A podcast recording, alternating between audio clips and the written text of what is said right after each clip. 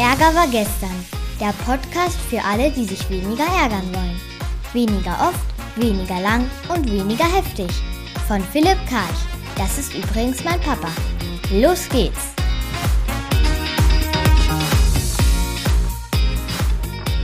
Habe mal wieder eine Woche hinter uns gebracht und natürlich gab es wieder reichlich Ärgerangebote. Wie immer schauen wir uns genau drei an. Einen Fall aus den Medien, einen von meinen Kunden und einen von mir selbst. Und die drei Themen heiße diese Woche Entreporterisieren, Urlaubisieren und Consent-E-Mailisieren. Fangen wir mit dem Medi an und dem Entreporterisieren. Was genau ist vorgefallen? Also French Open, so ein Tennisturnier, da in Paris und so. Und da gab es jetzt einen Vorfall, eine Spielerin, die Osaka, wollte jetzt nicht mit der Presse reden. Aber das ist für den Veranstalter irgend so ein Dorn im Auge, weil die haben die Haltung, du musst aber, weil sonst musst du 15.000 Euro zahlen und du wirst aus dem Turnier rausgeschmissen. Die Spielerin daraufhin, okay, dann ich nix Teilnahme und ich nix 15.000 Euro, ich raus. Übrigens, ich leide sehr. Und dann hat sie erzählt, was der Grund war, nämlich, dass er halt da psychische Probleme hat, dass er labil ist und so weiter, dass Depressionen hatte und dass ihr das einfach zu schaffen macht. Das hat sie also dann erst gesagt, wo ihr gedroht wurde, dass sie rausgeschmissen wird. Wenn man da von draußen drauf guckt, kann man jetzt Kritik üben an drei Playern oder Akteuren oder wie auch immer wir die jetzt nenne. Die erste Gruppe, das sind die Medien.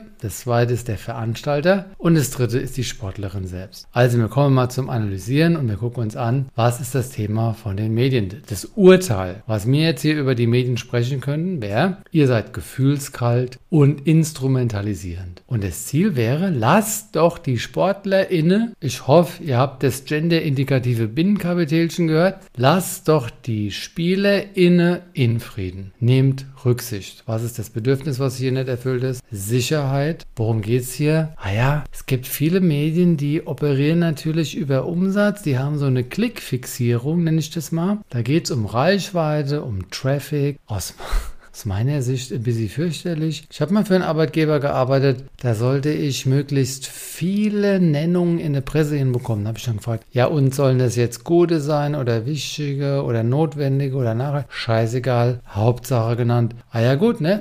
Manche Medien funktionieren so und dann haben wir das Thema. Also das wäre so eine Kritik an den Medien. Welche Kritik haben wir an den Veranstalter? Das Urteil, das Mögliche wäre, ihr seid ignorant, ihr droht und ihr bestraft. Das Ziel wäre also, lasst frei. Das Bedürfnis, was nicht erfüllt ist, Gerechtigkeit und Hilfsbereitschaft. Wenn sich eine Sportlerin äußert und sagt, ich möchte nicht teilnehmen, lasst sie doch frei. Warum zwingt ihr sie, da mitzumachen bei diesem komischen Geschäft? Und die Kritik auch an der Sportlerin, du bist ausweichend und vorverurteilen, weil du weißt ja nicht, ob die Medien die Fragen gestellt hätten, wo du nicht hättest antworten wollen. Also wie kannst du im Vorfeld annehmen, dass das passiert? Die haben sich ja nur in der Vergangenheit quasi in deinem Urteil daneben benommen, aber sei nicht ausweichend und vorverurteile bitte nicht. Also das Ziel wäre, kündige es vorher an, gib eine Chance. Das Bedürfnis ist, sei authentisch, sei gerecht. O-Ton, von der Sportlerin, ja, von der Osaka. Da werden Fragen gestellt, die Zweifel in unsere Köpfe bringen. Die Zweifel in unsere Köpfe bringen. Also, Momente mal, ja. Was sind jetzt Zweifel? Was sind die Köpfe? Was sind unsere Köpfe und was sind bringen? Also, wie schaffst du das, dass diese Fragen von den Medien bei dir das auslösen? Also, gib denen doch nicht die Macht, Du bist kein willfähriges Opfer. Du kannst ja auch sagen, nein, danke für das Zweifelangebot. Das Bedürfnis hier wäre, übernimm Verantwortung, widersteh der Versuchung, sei ein starker Mensch oder, wir machen jetzt hier ein bisschen Gender-Ding noch, sei eine starke Frau. Wir brauchen nämlich keine Quote. Wir brauchen starke Frauen, die den Männern Einhalt gebieten. Also wenn du dir überlegst, Journalist als Mann,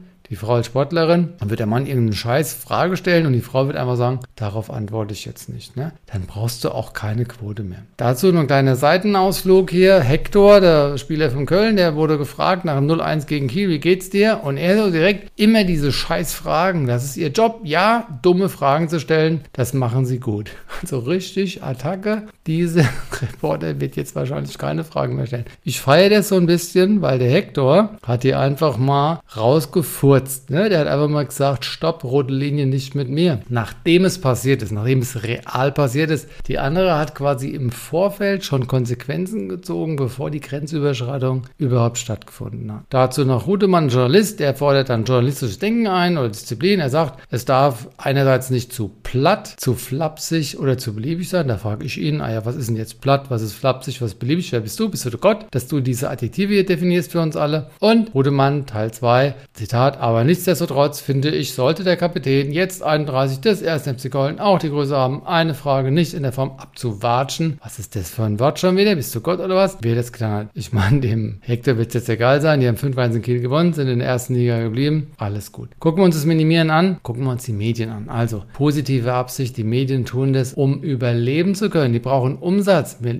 brauchen leider Geld. Und wenn du kritische Fragen stellst und du hast eine emotionale Reaktion von einer Sportlerin, hast du einfach Traffic, du hast Aufmerksamkeit. Das liegt an den Medien, das liegt an uns. Dann Medienentwicklungsquadrat. Mein Gott, sind die frei und selbstfürsorglich. Jede Woche das Gleiche. Deswegen leiden wir Menschen so oft im Leben, weil andere sind freier und selbstfürsorglicher. Die tun für sich, was ihnen gut tut. Minimieren Veranstalter. Was ist die positive Absicht des Veranstalters? Er fühlt sich sicher, wenn er Konsequenzen androht. Wenn er jetzt der Sportlerin sagt, mach das nicht, hören das alle anderen und alle anderen werden quasi den Schwanz anziehen oder die Eierstücke oder was auch immer man einziehen kann und dann werden sie die Klappe halten und schön dahin wackeln und die Fragen beantworten. Der Veranstalter wünscht sich Sicherheit, positive Absicht. Und die Sportlerin, auch positive Absicht, die wünscht sich Schutz, Sicherheit, sie will wahrgenommen werden als verletzlicher Mensch und sie wünscht sich Gesundheit, weil wenn sie diese Fragen gestellt bekommt, die ihr nicht gut tun, hat es auch gesundheitliche Auswirkungen. Wir kommen zum Konfrontieren. Was könntest du jetzt für Bitten formulieren, um hier einen Schritt weiterzukommen? Richtung Medien. Liebe Reporter, ja, Reporter, Reporterin, verzichtet bitte ganz auf Fragen, wo nur den Zweck habe, Öffentlichkeit, Traffic und so weiter zu generieren. Verzichte ganz auf deine Scheißfragen. Zweitens, verzichte auf bestimmte Fragen, Fragen zu einem frühen Zeitpunkt. Wie heißt das Ding nochmal? Smalltalk. Lass die Leute ankommen. Warten einen Moment, stell die Frage zeitversetzt. Drittes, verzichte auf bestimmte Wörter oder Formulierungen der Fragen grundsätzlich. Also, dass du die Fragen halt gar nicht stellst, weil du sagst, es geht auch um den Menschen, der vor dir sitzt. Die Bitte an den Veranstalter, lass die Sportler und Sportlerinnen frei und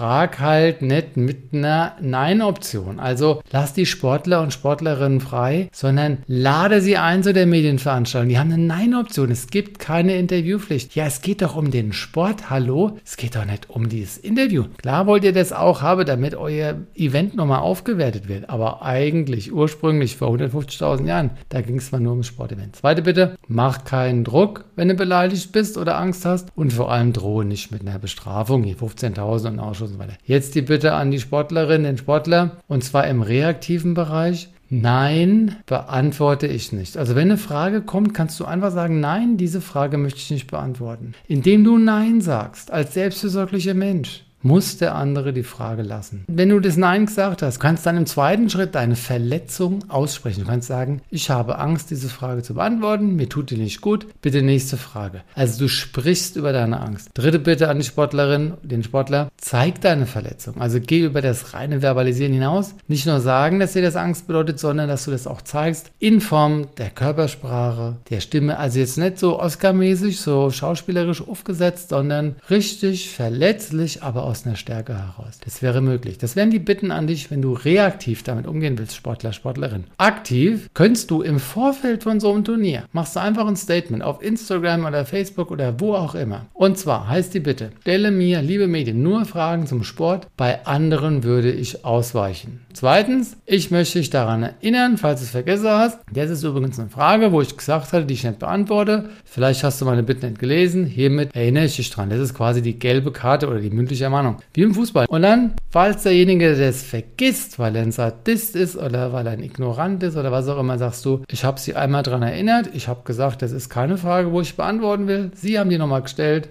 Meine Freiheit ist jetzt zu gehen. Und dann gehst du aus der Presseveranstaltung einfach raus. Jenseits dieser Traurigkeiten gibt es auch Hoffnung. Und zwar, die Osaka hat zeitversetzt dann gesagt, ich zitiere, ich akzeptiere es, dass mein Timing nicht ideal war. Sehr diplomatisch. Also ich habe zum Scheißzeitpunkt einen Scheißsatz gesagt und sie sagt, dass mein Timing nicht ideal war und meine Botschaft klarer gewesen sein könnte. Wunderbar, ne? Der Konjunktiv in der Vergangenheit. Ich danke dir, weil genau in die Richtung, denke ich, sollte es gehen, dass man im Vorfeld und dass wir danach einfach ein bisschen authentischer auftreten. Dann die Grand Slams, also hier die vier Turniere da, wo auch sie sind, haben dann sinnvolle Verbesserungen angekündigt, damit sich eine derartige Krise nicht wiederholt. Daran solle mit den Spielern und den Spielerinnen der Tour, den Medien und der breiteren zusammengearbeitet werden. Also auch diesen aufgewacht, wunderbar. Und die Veranstalter von Open äußerten sich auch dazu. In allerersten tut es uns leid und wir fühlen mit Osaka und so weiter. Ne? Wir wünschen ihr die bestmögliche, also ein bisschen diplomatisch, aber mein Gott, weil wir wissen. Also mein Wunsch ist, die Fragen die die Medien demnächst stellen, für die ZuschauerInnen und für die Befragten. Bitte macht einen Kompromiss aus Ehrlichkeit und Empathie und macht einen Kompromiss aus Direktheit und Rücksichtsnahme. Das geht eigentlich schon. Man muss nur wollen und vor allem können. Und es geht, wenn keine Quoten und keine Kohle im Hintergrund motivieren. Ich komme zum zweiten Thema von meinen Kunden. Was ist vorgefallen? Ich war in der Kita gewesen und hat die Erzieherin gesagt, sie hätte da so einen Vater, der hätte sie mal geduzt und sie fände das unpassend. Sie würde sich das sie wünschen und hat es dem Vater gesagt. Der Vater hat also dann irgendwie das akzeptiert oder jedenfalls hat er nicht gesagt, nee, ich werde weiter du sagen. Aber beim nächsten Mal hat er wieder du gesagt und sie war sprachlos, ne? weil wir hatten ja was ausgemacht. Machen wir jetzt an die Ärgermodell, um zu gucken, was da passiert ist und was die gute Frau machen kann. Erstens deeskalieren, Klappe halten und atmen immer das Gleiche. Also der Kollege sagt du und du so, das darf ja nicht wahr sein. Dann überlegst du dir ganz im Stille, was ist die Konfliktursache? Ist das ein Zielkonflikt? Ja, ich will nämlich gesiezt werden und nicht geduzt werden. Wieso habe ich den Zielkonflikt? Ah ja, weil da drunter liegt ein Bedürfniskonflikt. Welcher Bedürfnis von mir als Erzieherin ist nicht erfüllt, wenn der Vater du sagt, obwohl ich ihm gesagt habe, er soll sie sagen? Also, Wahrnehmung und Wertschätzung. Der hat meinen Wunsch nicht wahrgenommen, der hat mich als Person nicht gewertschätzt. Zweitens, Sicherheit. Wenn der mir das du um die Ohren haut, habe ich nicht die Sicherheit, dass ich Abstand habe. Das Wort sie ist für mich eine Strategie, um ein bisschen Abstand zu dem Vater zu halten. Und Vertrauen. Wie soll ich dem Vater vertrauen, dass wir in schwierigen Situationen gut zusammenarbeiten können, wenn er sich schnell an Absprachen hält? Also Vertrauen, Sicherheit, Wahrnehmung, Wertschätzung. Minimieren. Was kann ich als Erzieherin machen, wenn der das sie nicht einhält? Peter und Paul, er macht es schon wieder. Das ist ein Kollege, wo Vereinbarungen macht, die für den nicht zählen. Der ist unachtsam. Das sagt er erstmal über sich. Ja, das ist ein Urteil, das ist mir aber auch scheißegal. Ich will ihn erstmal, ich will das erstmal bei ihm lassen. Zweitens, Bieber, kann ich wirklich sicher sein, dass der stimmt, wo ich denke? Ist es Vorsatz von ihm? Ich weiß es nicht. Ist es Fahrlässigkeit? Wahrscheinlich. Vielleicht ist es aber auch einfach nur Sympathie. Der fühlt sich so verbunden mit mir und knüpft die Sympathie an das Du. Also vielleicht meint er es gar nicht böse und nicht mal neutral, sondern positiv. Reframing. Was lerne ich hier? Also ich lege unnötig viel Symbolik in Sprache. Wenn ich das sie über alles hänge, dann gebe ich der Sprache unglaublich viel Macht und damit dem Gegenüber. Ja, warum mache ich das? Muss ich ja nicht machen. Ich muss ja nicht freiwillig so viel Erwartungen an mein Gegenüber haben, damit in Abhängigkeiten reingeraten und damit in Enttäuschungsrisiken. Ja, ich bin ja selbst dran schuld. Zweitens, ich gebe ihm und anderen viel Macht. Also das erste war jetzt eher so die Symbolik der Sprache, die kann ich runterfahren. Zweitens, indem ich dem anderen die Macht gebe, bin ich abhängig geworden. Dritter Punkt, ich trete zu wenig deutlich für mich ein. Offensichtlich habe ich die Zielvereinbarung mit ihm nicht klar genug gemacht. Ich muss also lernen, besser zu verhandeln. Es ist also gut, dass ich mich heute über den ärgere. Situationsmodell. Woran könnte das liegen, dass der sich nicht an die Vereinbarung hält und das Du wieder? Wahrscheinlich ist es das so, dass das Du bei dem eine Prägung hat. Immer da, wo er sich wohlfühlt, rutscht ihm das Du raus. Situationsmodell. Er gehört zu den Leuten, wo das Sie einfach sehr schwer umzusetzen. Positive Absicht. Warum macht er das mit dem Du? Wahrscheinlich steht das Du für eine Verbindung. Ja, der geht in eine Verbundenheit zur Erzieherin rein. Zweitens, das Du steht für Freiheit für ihn. Er ist einfach so ein Freigeist, der, wo sich mit so um sie eingegrenzt fühlen würde, da, da rotztest du einfach raus aus ihm. Drittens, Entwicklungsquadrat. Was zeigt er für eine Kompetenz dahinter? Also er ist selbstfürsorglich, er ist frei, er ist mutig, er ist flexibel. Alles Eigenschaften, wo die Erzieherin nicht hat. Hat sie dann auch zugegeben im Dialog. Ne? Kam dann raus, ah ja, scheiße, eigentlich ist sie neidisch. Erst lehnt sie das ab und wenn sie drunter guckt, sieht sie, dass da eigentlich was für sie drin ist. Letzter Punkt, Zirkularität. Was ist jetzt der Anteil von der Erzieherin? Dass das passiert ist. Geht so ein bisschen Richtung Reframing. Ich habe nicht entschieden genug Nein gesagt, also selbst dran schuld. Zweitens, ich bin nicht dafür eingetreten, dass Eltern eine schriftliche Info bekommen. Wir hätten ja eine schriftliche Info an alle Eltern rausschicken können. Übrigens, die Erzieherinnen sind per sie, es sei denn, ihr habt das irgendwie ausgemacht. War aber nie ausgemacht. Ne? Da hätte sie noch eine, ein Argument gehabt. Und drittens, auch kein Aushang. Man könnte auch ein Aushang nochmal machen, wo die Eltern das dann nochmal lesen können. So, kommen wir zum Konfrontieren. Was kann die Erzieherin machen, wenn jetzt also der Vater bei dem Du bleibt, aber sie der Sie genannt? Fangen wir wieder an mit sachlich aufklären. Erstens, ja, sie haben jetzt du zu mir gesagt, wiederholt und dann kriege ich also Wo seid, nämlich Wut, Ohnmacht, Scham, Scham, Angst und Trauer. Warum? Weil meine Bedürfnisse nach Wahrnehmung, Wertschätzung, Sicherheit und Vertrauen sind nicht angehalten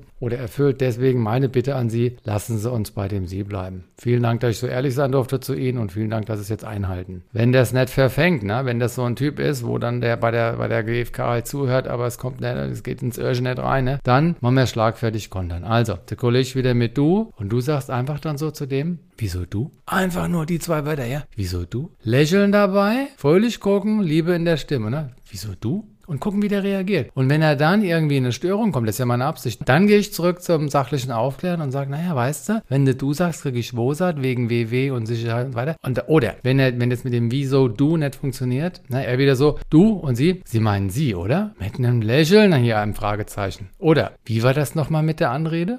Also der ist so ein Hauch was Belehrendes, aber nicht sarkastisch, sondern weiter ironisch bleiben. Ein bisschen über den erheben, so ein bisschen von oben runter gucke, aber nicht so richtig. Dann, so weit sind wir noch nicht, oder? Da brauchen wir noch so drei, vier Jahre. Die Frau übrigens geht in zehn Tagen Rente. Die wird froh sein, wenn sie den dann nicht mehr duzen muss. Also, so weit sind wir noch nicht, oder? Und letztlich, wie heißt das Zauberwort? Nicht bitte, sondern sie, oder? Mit den fünf Schlagfertigkeitsstrategien hat sie eine Menge in der Hand, womit sie den aufhalten kann. Das heißt, jedes Mal, wenn der Du sagt, erstmal sachlich auf der mit GFK, wenn ich aber keinen Bock habe oder so, dann haue ich einen von den fünf Schlagfertigkeitsstrategien raus. Spätestens bei der vierten oder fünften Schlagfertigkeitsstrategie wird der einsichtig sein. Wenn nicht, fängst du mit dem ersten wieder an, das hat er eh vergessen. Ne? Also kannst du immer wieder die fünf durchspielen. Wenn das auch nicht geht, der redet mit dir hier, du frierst du mal ein, machst ein nonverbales Irritieren. Du frierst einfach ein, bis er in das Sie wiederkommt. Ne? Einfrieren heißt in die Augen gucken, schöne Aufmerksamkeit, aber nichts gebabbelt. Wenn das nicht geht, ignorierst du ihn. Der redet mit dir, du guckst aus dem Fenster, du schiebst den Kaugummi da in den Mund rein und du machst sonst, aber du gibst ihm keinen Augenkontakt, nur alle paar Sekunden mal. Oder du pausierst, ja? du halt, hältst das, das T, ne, so Timeout vor sein Gesicht. Moment, mir hatte drüber gesprochen, bitte sie. Also pausieren als körpersprachliches Zeichen und dann hinterher bitte das sie. Oder isolieren lässt ihn einfach stehen, wenn du es gar nicht aushältst. Wenn das alles nichts hilft, wenn das einfach ein Du-Kolleg ist, dann positionieren, letzte Phase, akzeptieren. Akzeptieren würde heißen, du hast es probiert, kein Problem mehr. Oder tolerieren, es fällt dir schwer, aber der Typ sagt weiter, du, aber es sind ja nur noch zehn Tage. Mein Gott, es gibt Schlimmeres in der Welt. Oder verdünnisieren, dann meldest du dich halt krank oder kündigst, weißt du, machst du mal eine Umschulung, ist ja alles okay. Wenn du es nicht aushältst, müsst du dich verdünnisieren.